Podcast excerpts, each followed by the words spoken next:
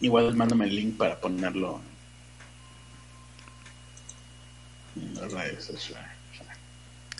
El critter la tiene de, de gatito. El critter la tiene de, de gatito. Pequeñita y con púas y se la autoensarta. Bienvenidos a un episodio más de Pobres con Acceso a Internet. Hoy, eh, ¿qué día es? Bueno, es el 11 de septiembre, el episodio del día de hoy. Claro que sí, iniciando con todo el ánimo este episodio eh, de este día individualmente. Sí, sí, sí, solamente cada, cada día tiene su propio episodio y este es el episodio del día de hoy. Eh, mi nombre es Carlos Arispe, que estoy hoy dándoles la bienvenida por primera vez al día de hoy. Y junto a mí se encuentra Ernesto de la Vega el día de hoy. Te saludo Ernesto por primera vez hoy. Hola, ¿qué tal? Carlos Arispe. Estos pueblos con acceso a internet, así es. Muchas gracias por esta, esta bienvenida que ah, la hacemos por primera vez en toda en, en este día, por supuesto. Ah, Este día es nuevo, nunca antes habíamos tenido un día como ese. Por eso es que cada día es un presente, porque es un regalo único. exactamente. y pues nada. No sé ni en qué nos quedamos. Ah, pues ni yo tampoco, obviamente, yo menos. Momento. Eh, es una transmisión nueva, ¿verdad? Sí. Ah, sí, ya vi. Ah, digo, no, es una transmisión nueva porque hoy es un día nuevo. Em, y bueno, pues no sé, nos quedamos en que Dross, Badaboom. no sé. No, no, no tú, tú tenías que dar un mensaje, yo tenía que poner la alarma a la responsabilidad, ¿no? Ah, sí. Eh, recuerden que mientras Ernesto pone la alarma de responsabilidad, recuerden, 30 minutos a partir de ahora me lleva la chingada. Ah, Eh, no, yo la, yo la iba a poner a partir de donde se quedó, Ahí donde se quedó. a dos minutos. Ah, bueno, alarma de responsabilidad, dos minutos a partir de que empieza a funcionar la alarma de responsabilidad y este podcast eh, terminaría. Eh, como siempre lo hacemos, ¿no? Nuestros clásicos, nuestros um, tradicionales podcasts de dos minutos, a los cuales la gente ya está acostumbrada. Y bueno, eh, manden un mensaje, les van a cobrar 16 pesos, ustedes mándenlo y cállense. Eh, ya está. Ahora sí, mi nombre es Carlos Arispe, el nombre más importante que Ernesto de la Vega. Sí. Etcétera. Si quieren saber dónde mandar el mensaje, en la descripción está el link, es el que dice streamlabs.com diagonal pobres con acceso a internet 1 y su mensaje se va a ver más o menos eh, ¿dónde está Max Flores? Aquí. Así.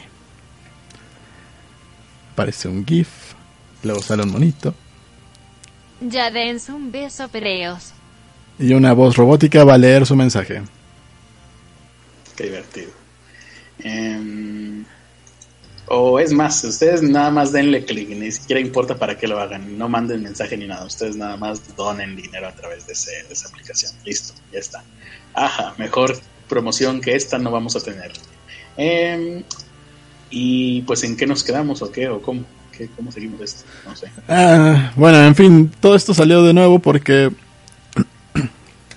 no sé si se alcanzó a escuchar lo que dije de que salía, salió un nuevo video donde se le está dando espacio a muchas de las personas que que antes que antes ya se habían quejado de Badaboom, ya se habían quejado de que les robaban contenido, ya se habían quejado de que censuraban sus videos, de que les ponían strike por queja- por hablar mal de ellos o por tomar extractos para hacer crítica. Y ahora, pues, cuando menos ya. Antes nada más era así como, ay, el, el pequeñito que se está quejando, ¿no? Pero gracias a esto, algunos youtubers con una cantidad decente de suscriptores ya están.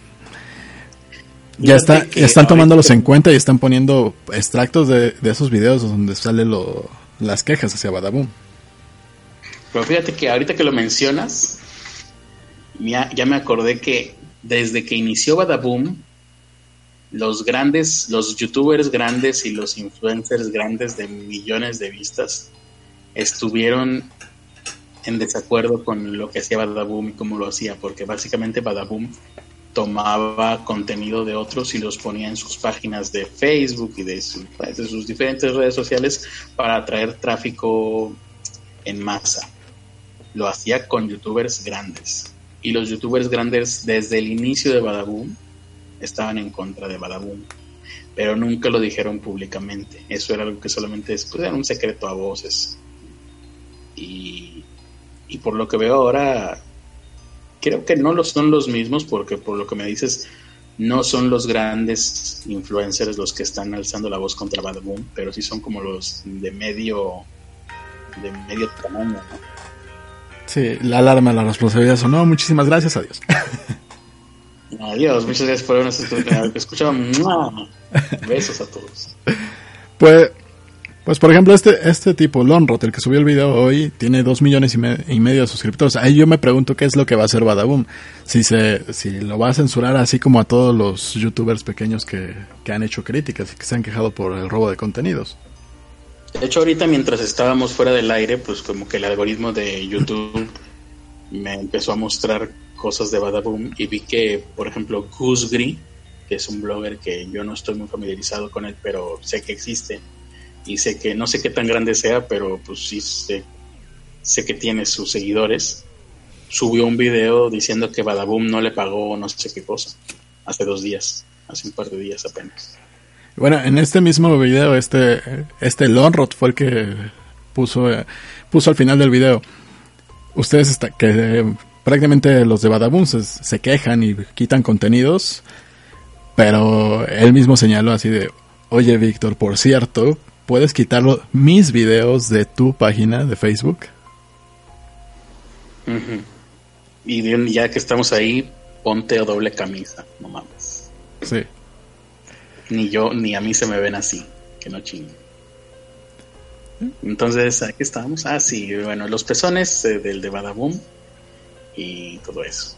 Ah, ¿Qué dice la gente en el chat? Porque seguramente está lleno de personas el chat. Dice. Es el bueno. Teresa Martínez dice: lean Mujercitas 2 o algo. la venganza de las mujercitas. Mujercitas 2. Chan, chan, chan. Mujercitas recargadas. Ah, hoy vas a tener tu show del aburrimiento, el show del aburrimiento con Ernesto, del show del aburrimiento. No, quedé aquí hasta mañana. ¿Hoy qué es? Hoy fue martes.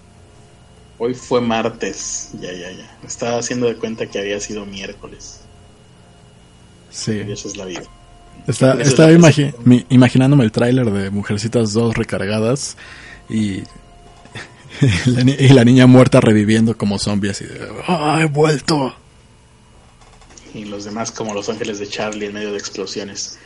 Eh, y, me gustaría tomar un pequeño momento para explicarle a la gente lo que sucedió ahora al momento de hacer esta transmisión. Pues yo ahorita estoy durmiendo en un horario, digamos, ¿a qué me quedé dormido hoy? Como eso de las seis, sí, como a las seis de la tarde. Esto es digamos, para mí, lo que cualquier ser humano normal sería, ah, voy a dormir, después de ocho horas voy a despertar. Bueno, en mi caso no fue así, pero yo ya estaba supuestamente preparado, dije, tengo podcast a las nueve más o menos. Pondré el reloj, pondré la alarma, ahora sí alarma de la responsabilidad, a las ocho y media. La pondré lejos de mí para tener que levantarme de mi cama y accionarla y ya que estoy levantado estaré despierto. Pues sucedió así, solamente que no desperté, así que me levanté de la cama, fui a apagar la alarma, después de apagarla volví a acostarme y creo que eh, tan solo estuve un 30% despierto. Em, luego logré despertar, pero como por, por ahí de las 10, ¿no? No recuerdo aquí hasta mandé el mensaje a Ernesto. Y... No, como las 11. Para que como las 11, acá, canijo. Y para que se den una idea, esto es como si ustedes fuesen a dormirse, imagínense que son unas personas normales y que se van a dormir, no sé, a once y media, 12 de la noche, que ahorita ya no está sucediendo así.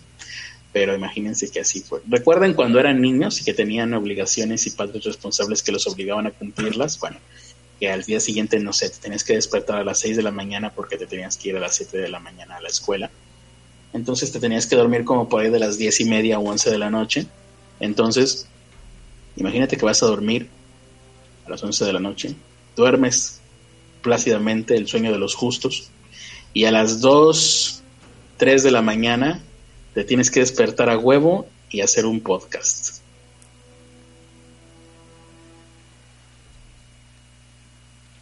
¿Te caíste? He despertado a las 2 de la mañana para tener que hacer un podcast. Eh, ahora sí. ¿Siguiente tema o qué? Sí, siguiente tema, ¿no? Eh, Yo creo que ya, ya explicamos todo ese desmadre. Aparte, Sí. sufrimos un, un boicot por parte de Telmex que me quitó, eh, me quitó el internet y la línea telefónica. ¿Será que Telmex eh, tiene acciones en Badaboom? Yo creo, eh, ha de ser patrocinador. Lo cual de cierta manera me haría a mí accionario de Badaboom, porque en mi familia tenemos acciones de Telmex.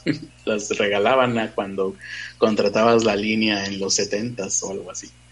Eh, muy bien, vamos a ver cuál era el siguiente tema a propósito de, de empresas chafas. Bancomer, el banco fuerte de México. No, no es ese, ¿verdad? No, no es ese. No, No sé si- Banorte es el banco fuerte de Ajá. México. ¿Cuál es Bancomer? ¿Cuál- cómo- cómo? No sé cuál es el eslogan de Vancomer. Vancomer, mis huevos son. No, no, ¿cómo es? El eslogan Vancomer. Te vamos a despedir. ¿no? Bueno, creo que algo así va a ser su eslogan próximamente, porque va, está preparando o puso en marcha un despido de 1.500 empleados en todas sus sucursales de todo el país. Esto es porque Vancomer ahora va a ser digital, global, eh, del nuevo milenio, para los chavos de hoy. Eh, y que a los jubilados se los cargue el trust. Me imagino, porque te Sí. diré, eh, cada mes veo la larga fila de, de señores mayores de edad muy temprano en, en Vancomer. Bueno, en Vancomer y me imagino yo que en otras sucursales, pero el banco que generalmente utilizo yo es Vancomer. Y sí me toca ver a muchas personas mayores yendo a cobrar su, su, ¿cómo es? Jubilación, ¿no?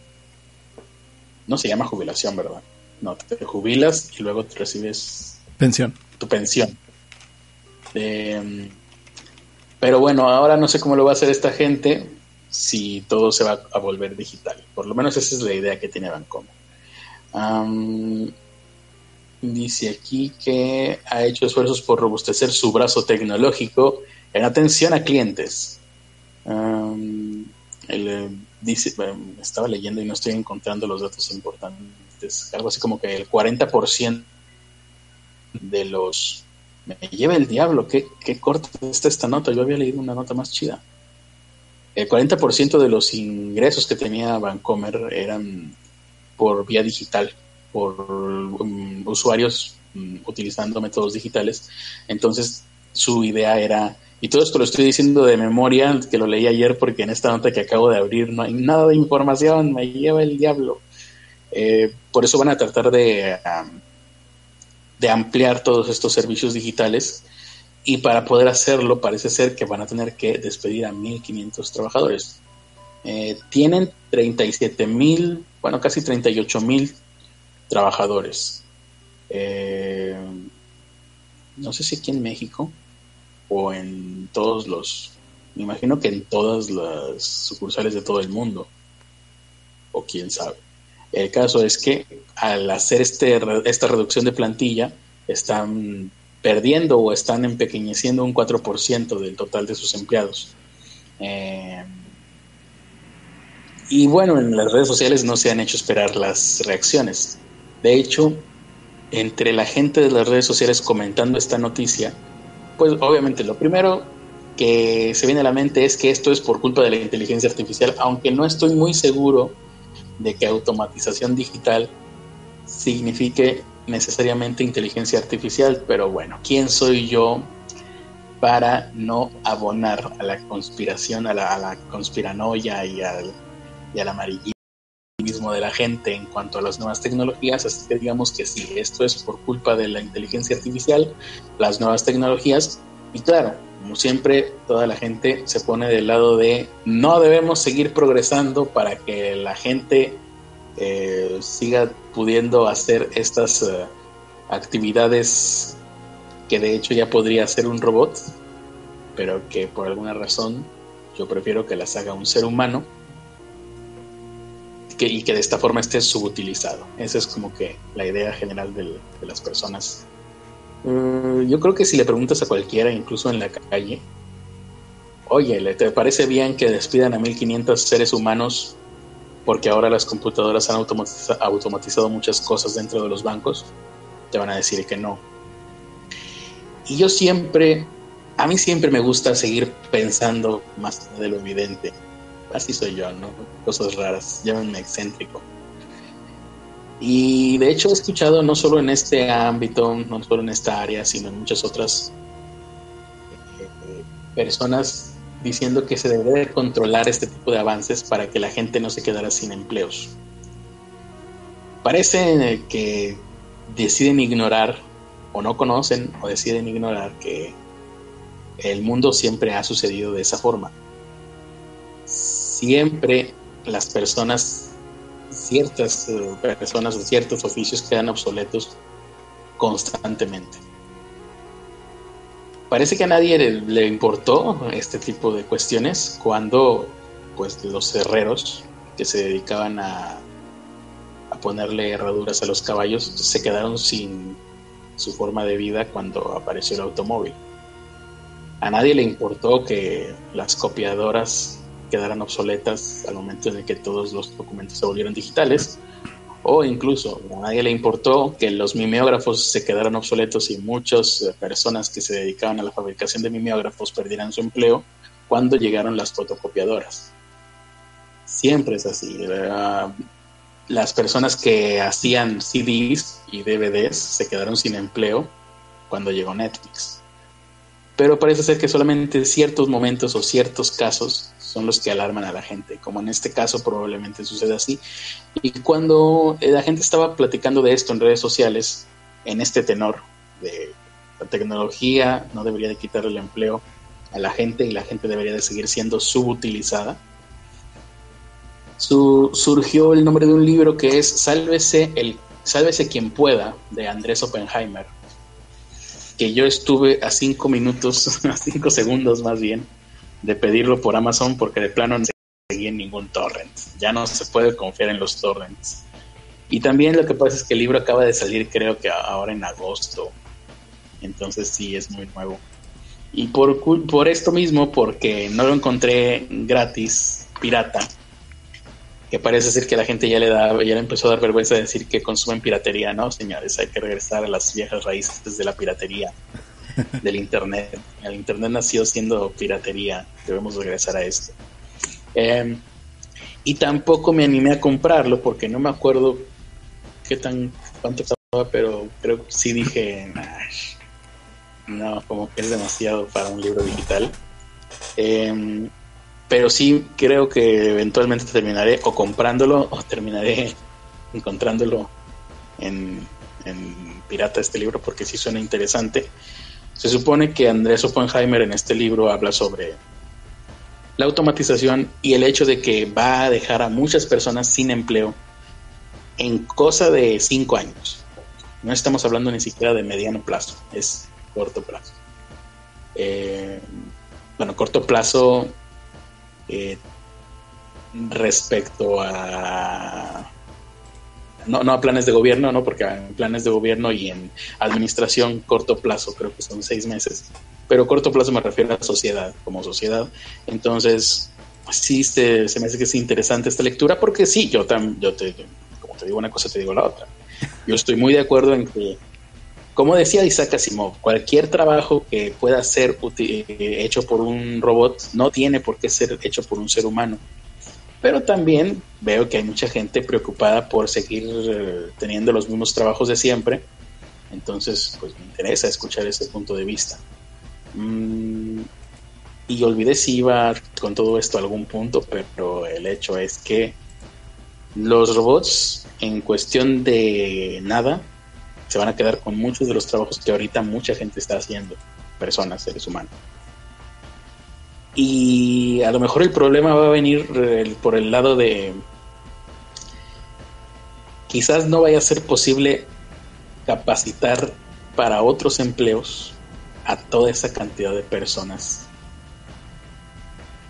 que ya de por sí estaban subcapacitadas. Si estás haciendo un empleo que dentro de poco va a ser hecho por un robot, significa que estás necesitando desarrollar nuevos, nuevas habilidades. A lo mejor el único inconveniente que yo le pueda ver, y estoy hablando mientras pienso, es que no, no va a haber capacidad de reacción para toda esa gente. No va a haber capacidad de, tiempo, me refiero, tiempo de reacción para, para desarrollar nuevas habilidades. Y, ah, ya me acordé, eh, toda esa gente que dice es que la gente se va a quedar sin empleo, de cierta manera, y el, el otro lado de su argumento sería, entonces, toda la gente que se dedica a hacer estas nuevas tecnologías, programadores, Mm, y IT, ¿cómo se llama? Este, personas de... Tecnologías de la información. Tecnologías de la información, personas que le dan mantenimiento a todos estos cachivaches y personas dedicadas a mecatrónica tendrían que dejar de trabajar, según estas personas que están en contra de, de que estos avances dejen obsoletas a otras personas su idea es que todas las personas que se dedican a hacer esta tecnología no trabajen. Dejar sin trabajo a unos por otros. No, no, no estoy seguro de que eso sea correcto o justo o, ético. Pero bueno. El caso es ese, eh, y no sé si, se si está teniendo la suficiente trascendencia que yo pensé que iba a tener algo tan que se puede prestar tanto al amarillismo como por culpa de la digitalización, eh, 1.500 personas van a perder su empleo en una empresa tan maravillosa como Vancomer. Me imagino que todo el mundo dirá, ¿cómo es posible que van a vender, eh, que van a perder un empleo tan genial en una empresa tan eficiente? Eh, pero así las cosas. Vamos a ver comentarios de la gente aquí en el chat. Mm, el eslogan de Vancomer es adelante. Vancomer, adelante. No, no suena chido.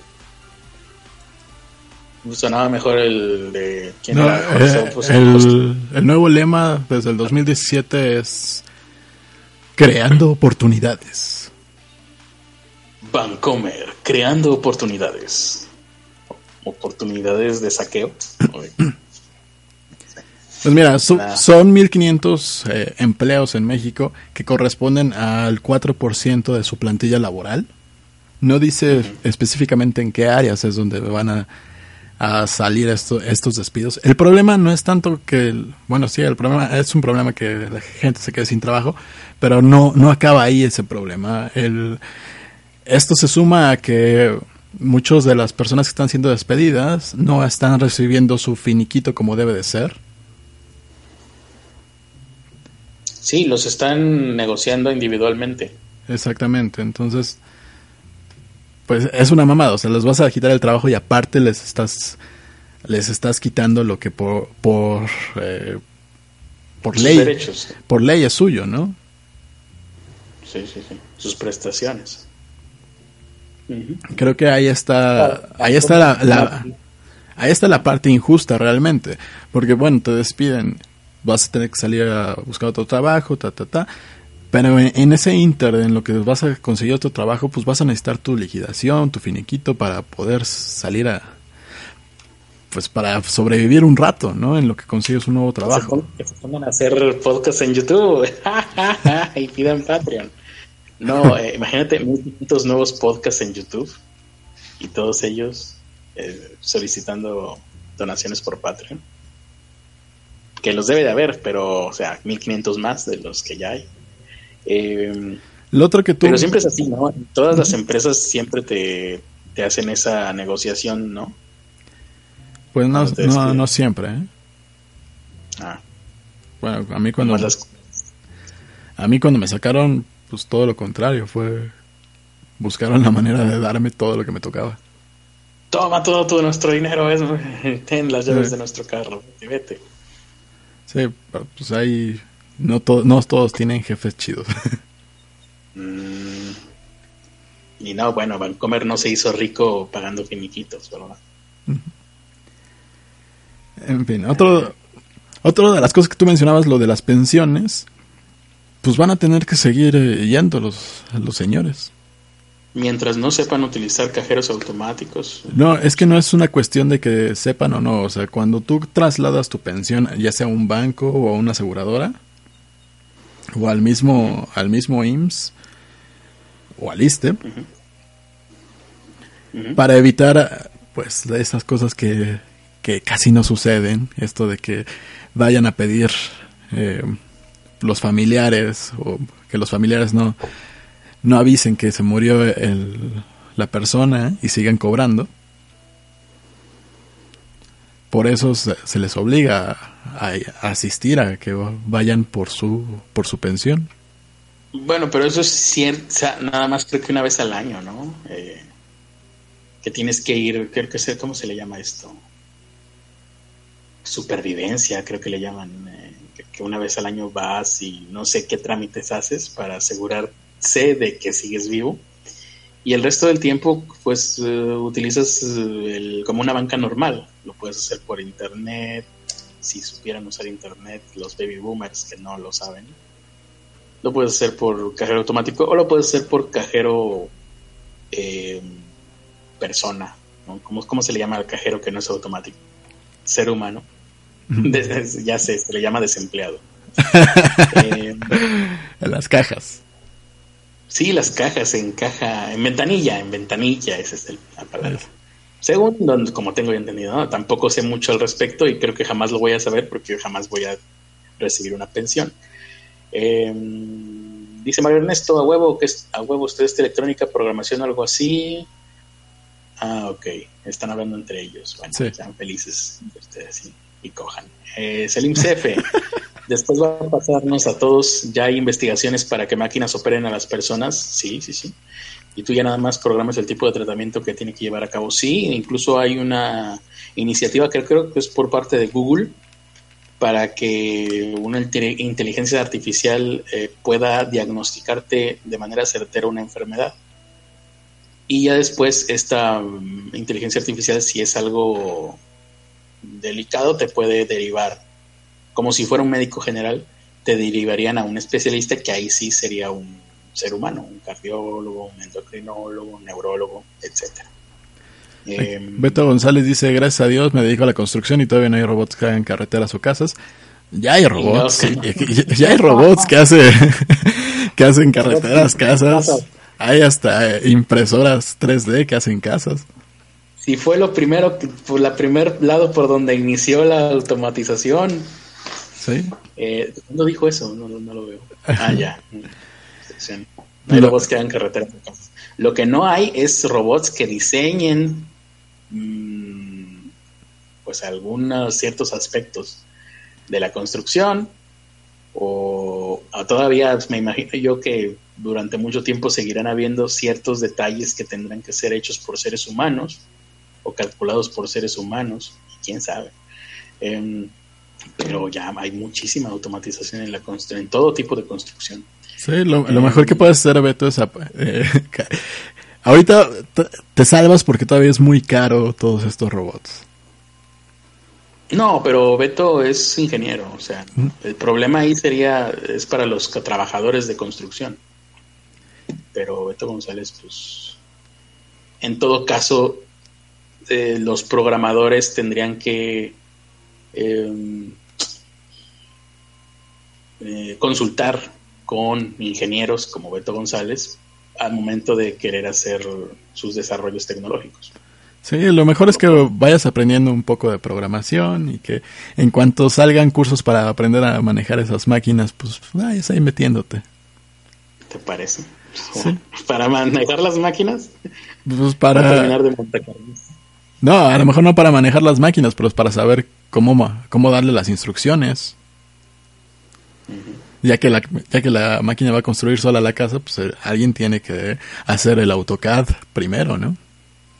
Sí, sí, sí. Ok, sí, construye casa. Listo, ya cambié. sí, tienes que... Solamente un ingeniero puede dar esa orden, ¿eh? Tienes que tener una cédula y ser perito para dar la orden de, ok, Siri, construye casa. Titi. Em, no, supongo que la tiene que diseñar antes, ¿no? En el, en el programa que ocupen estas máquinas. Mientras que esas máquinas, mientras que la inteligencia artificial no pueda diseñar, y yo creo que ya debe de haber maneras en las que ciertas cosas puedan ser diseñadas por inteligencias artificiales. ¿eh? Sí, cuando, yo creo que cuando menos modelos básicos, ¿no? Desde los ochentas yo he escuchado de, de máquinas capaces de crear de cierta manera dibujos, arte nuevo, por medio de tal vez de mezclas y de mezclas de cosas ya preexistentes mediante algoritmos, pero pues el resultado es algo nuevo. Finalmente es el mismo proceso creativo que lleva a cabo un ser humano. Para crear cualquier cosa nueva, un libro, una historia, un cuento, un dibujo, una pintura, me estoy imaginando cosas creativas. Es así. Me estoy imaginando el escenario donde tú compres tu terreno y luego bajes un template de, de torrent y con ese construyas tu casa. Pues uh, es que eso ya se hace... No debería de decir esto, pero bueno, yo no soy arquitecto, me vale madre. En, las, en la facultad, durante tu carrera de arquitectura, muchas veces por lo apremiante del tiempo, em, algunas personas llegan a presentar proyectos que no son suyos, a fin de cuentas simplemente es, estamos en el ámbito escolar, entonces nadie más va a ver tu trabajo más que tu, tu maestro. Y mucha gente, cuando yo estaba estudiando, y estoy hablando de hace muchos años, pues sí, llegaban a piratearse proyectos enteros, los descargaban directamente de, en las versiones CAD y los tal vez les modificaban un poco y los imprimían y eso presentaban. Si puedes hacer esto, lo puedes hacer en en la vida real. O sea, si tú tienes un terreno y, no eres arquitecto, pero dices, ay, mira, aquí hay un proyecto que se ve chido, me contrató un constructor y le digo, de una revista de arquitectura o de donde tú quieras, o, lo sacas de internet. Hay páginas dedicadas a eso, donde hay modelos en 3D para aventar para arriba incluyendo muebles, incluyendo pues objetos mm, para animación en 3D e incluyendo casas completas. Entonces, pues, tú vas y le dices a un constructor, oiga, hágame esto, y ya está. Mm, digámoslo, es un proceso medianamente análogo y no muy ético, pero de eso a que se pueda hacer de manera pues industrializada, o sea, de manera en forma de cadena de montaje, pues la misma construcción tradicional ya funciona así como cadena de montaje. Todas las casas de Infonavit, las casas de interés social, son hechas así, en cadena de montaje. Eh, así que sí, estamos a un paso de eso. ya, ya, ya, están los modelos en 3D, ya se pueden bajar de internet. Eh, el único paso que falta es que, que alguien haga la, la Apple Store de, eso, que, haga, que haya una Apple Store de casas para construir. Aquí Keep Smiling me está dando una idea que tal vez pueda servir para alguien que sepa de, programación y, construcción de casas. que descarguen su casa de que descarguen su casa como en Minecraft. o, que, o que la construyan en Minecraft y agarren ese modelo para construir el para construir su casa de verdad. pues mm, por ahí va la cosa. Sí, imagínate, ya pasaría al gamification para hacer tu casa. Pues, pues sí, cosas como Second Life o, o los Sims, eh, son eso. Ahora, pues, pasarlo a la vida real, ¿no? O sea, ver tu vida como, como un videojuego, pues tampoco está tan alejado de ciertos modelos de optimización personal, ¿no? Ciertos modelos de desarrollo personal que hay por ahí. vamos a ver. Eh, no soy anónimo, eso no puede ser posible ya que una manera menos elegante de llamarle a cualquier algoritmo es programa. Lo que sí puede cambiar es la manera en la que procesan los datos. Ah, no entiendo nada, gracias, no soy anónimo por tu por tus aportes. Los leo en voz alta por si alguna persona sabe sobre eso. A ellos sí les hará sentido. Mm. Los templates y layouts nos salvan la vida, dice la Anonymous Efectivamente, los templates y layouts. Eh, no sé si deberían de salvarnos la vida, pero constantemente nos la salvan. A todo mundo, ¿no? O sea, los programadores, tú me decías hace poco que los programadores pues hacen sus templates y ya los usan una y otra vez. Pues igual es en el diseño gráfico, igual es en el diseño arquitectónico, igual es en casi cualquier. Sí, a lo mejor no los, no los copian tal cual uno y otro, pero sí agarran pedazos de los que ya han hecho antes para no tener que aventarse otra vez a escribir todo el código. Sí, no, incluso por ejemplo hay una vieja, un viejo adagio en la traducción que es lo que ya se ha traducido no tiene por qué volver a traducirse. Entonces, la gente que se dedica a hacer traducciones tienen su software especializado, así como si fuera un Word eh, que se divide en dos pantallas. En una pantalla está el texto original, en la siguiente pantalla está lo que quieres traducir y es funcionan ya como un Google Translate que te traducen como una aproximación, una primera interacción y ya el traductor lo único que hace es ir depurando la traducción porque ahí sí hay cuestiones muy específicas respecto a hay ciertas cuestiones respecto a al contexto de las cosas que una inteligencia artificial por lo pronto todavía no puede entender por lo pronto. Mañana que nos despertemos, quién sabe. A lo mejor mañana nos despertamos y ya estamos adentro de un frasco, siendo ordeñados nuestra energía para las máquinas. Y todo pasó en una noche sin que nos diéramos cuenta. Ah, creo que ese es un, es un, buen gatillo para una historia de ciencia ficción. Uh, Mario Ernesto dice, creo que a eso se refiere Quantum. A veces los divulgadores dan a entender información incorrecta al tratar de diluirla para el público en general. Exactamente, Mario Ernesto. Las máquinas nos van a dominar en cuestión de meses. Skynet está aquí, Skynet es real. Sí, y es, y es Skynet es gente.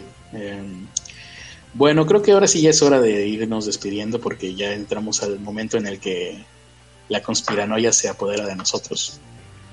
Y vamos a empezar a decir cosas que son más certeras que todo lo que hemos dicho anteriormente. Así es, no, no queremos adelantarles cosas del futuro. Sí, porque pues es como está feo, ¿no? Siempre es feo hacer spoilers. Así que vamos a de una vez a ver a nuestros productores ejecutivos. ¿Se puede? No se puede. Dime que no se puede, por favor. sí, sí se puede. bueno, nuestros productores ejecutivos, sin ustedes no seríamos nada. Y con ustedes seguimos siendo nada. Aquí ven, a ver si, si está saliendo la imagen. Sí. Aquí pueden ver a Teresa Martínez con los aliens que dicen que no son aliens, pero yo sé que son aliens. Son unos arbustos. te pasa lo mismo que en Roswell, Nuevo México. La gente vio un platillo volador estrellándose y un montón de cadáveres carbonizados de alienígenas, cuando en realidad fueron arbustos que se estrellaron. Vienen por nosotros. Fue un arbusto que se estrelló y lo que vieron de cadáveres alienígenas carbonizados eran arbustos carbonizados, nada más. Es que es de lógica. ¿Qué te parece más lógico? Que un arbusto vaya volando por el aire, choque y, se quede carbonizado en forma de, de cuerpos extraterrestres, pues eso es lo lógico, ¿no? ahí está. Em, Ellos están aquí, yo lo sé. y también hay una cabra venado satánico que no sabemos qué es. Mira, ahí Teresa Martínez está confirmando mi teoría. Dice, me se esmeró para que se vieran bien los arbustos en el fondo de la fotografía. Nada más es eso. Son alcatraces, por cierto, dice aquí, con pasto y maleza. Estoy muy seguro que eh, esos aliens eran los meseros del lugar donde estaba. Tú sigues teniendo una, una ligera sospecha, ¿no? Sí. Muy bien. Eh, pues nuestro siguiente Patreon. Eso intento. Ahí está. Alonso Señor de Monterrey, productor ejecutivo. ¿Sigue siendo la misma imagen? Sí, Sí, sigue siendo la misma imagen, todavía no la cambia. Pero ahí está, contigo, sonriendo ahí, bien feliz de la vida. Eh, Aldo sigue Terán. recordando. ¿Te sigue Ah, recordando sí, acá? A Chris Angel. Ah. Por lo atlético y atractivo, no, por lo viejo y, y que, que su ropa es demasiado joven para él. Ahora sí, siguiente. Aldo Terán, productora ejecutivo A. Gracias por ser nuestro productor ejecutivo. Seguimos sin saber quién eres. Pero muchas Algún gracias. día lo sabremos. O no, mientras sigas donando, no hay necesidad de saberlo. Y Ya cuando nos deje de donar, sí vamos a ir a buscarlo por cielo, mar y tierra. ¿Por qué nos abandonaste? El panda que acompaña la imagen.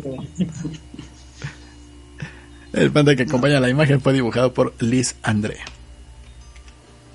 Max Flores Critter Bebé, productor ejecutivo Grandpappy. Grado 33. Eh, padrote. ¿Qué más habíamos dicho? No sé, creo que vegano o algo así.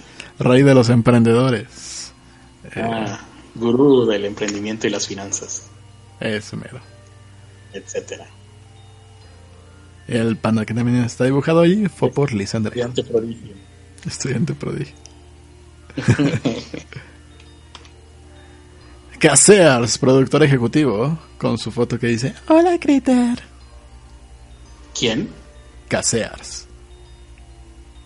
Ah, ese no lo he visto. Como estos días no has compartido pantalla conmigo, no sé quién es Casears. Pues Un día lo veré. Déjate comparto la pantalla para que lo veas en este momento. Ay, cabrón. ¿Qué hice?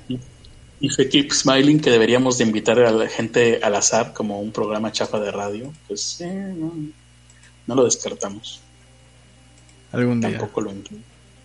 Sí. Ahí está para que lo veas. No Ya. estoy viendo nada. Ya lo ah, ya lo vi. Ah, mira, ahí está. Se parece a Vixelo, un amigo que tenía hace tiempo. Hola, Critter, muy bien. Casears, productor ejecutivo. Eh, gracias por tu apoyo y, y es todo, ¿no? Son todos los productores ejecutivos. Falta el Club de los Pobres, que son Juan Carlos, Manuel Jiménez, Ricardo Reyes. Y ya saben, si quieren convertirse en nuestros productores ejecutivos o nuestros Patreons, entren a patreon.com diagonal PCAI, patreon.com diagonal PKI. Hay diferentes paquetes. Conviértanse en promotores pobres. Ah, sí, sí, sí. Promotores, promotores pop. promotores po- Pobres. el promotor PKI. Promotor PKI. Bueno, ya veremos. Algo, algo armaremos. Si no es una red de promotores pobres, será una este, sociedad secreta. Algo sencillo. sí. Una sociedad secreta internacional. Ujú. Y bueno, ya. Acabo de ver ¿no? que, es- que creo que se va a poner de moda una cosa que hace muchos años existía, que se llama el cancho. Pero creo que ahora la gente lo va a tomar como un challenge. ¿Qué es eso? Me pregunto si habrá, a ver si, si aparece como cancho. Es una cosa japonesa. Sí, con K, cancho. Lo buscan así y pueden fácilmente encontrarán lo que es en internet. Y creo que la gente ya lo va a empezar a hacer como un challenge. Así que tengan cuidado. En la vida en general, tengan cuidado. Muy bien. Lo acabo de ver ahorita. Lo subió alguien eh, así en Twitter. Tiene todos los ingredientes para ponerse de, de moda como challenge. Eh, muy bien. Qué miedo. Ahora, ahora que estar pendiente. Em, muchas gracias por habernos escuchado. Ahora sí, nos despedimos. Eh, recuerden, cuídense de los canchos. Em, algunos comentarios por aquí. Mm, bueno, y ya está. No hay comentarios interesantes. Muchas gracias por no poner comentarios interesantes. Mi nombre es Carlos Arispe, como siempre. Dentro de unos minutos más, Ernesto de la Vega en su canal va a empezar a leer. Ah, no, ¿verdad? No, mañana. Me lleva. Bueno, mañana. Nos tendremos que esperar para poder conciliar el sueño a gusto. Fíjate, ahora que, te, quería conciliar el sueño, voy a tener que ver uno de los programas pasados de tu canal. eh, Casters Disco. Mira, la gente ya sabe, sí sabe lo que es un cancho. Ya están platicando de eso. Eh, ahora sí, nos vemos el día de mañana. Y recuerden, si les llega unos dulces por paquetería, por algo que hayan solicitado en Mercado Libre o en Amazon o en alguna página, pues por lo pronto la evidencia eh, anecdótica que tengo es que no van a morir si se los comen. Lo cual es bueno. Y los dejo con la voz inigualable de Ernesto de la Vega, que siempre sabe qué decir sabe cómo despedir, sabe cuáles son las últimas palabras de cada uno de estos episodios. Ernesto. Muchas gracias por habernos escuchado. Ya no repito las redes sociales porque estuvieron casi todo el tiempo en la pantalla. Mucho. Y bueno, ya nos vamos, Carlos y yo. Pero claro, ustedes se merecen algo para irse a dormir, para que se sientan bien en, en esta noche. Y es ese gran pene para todos que tienen que abrazar y saborear. Y comer. Pero sin mordisquearlo mucho. Y sazonar.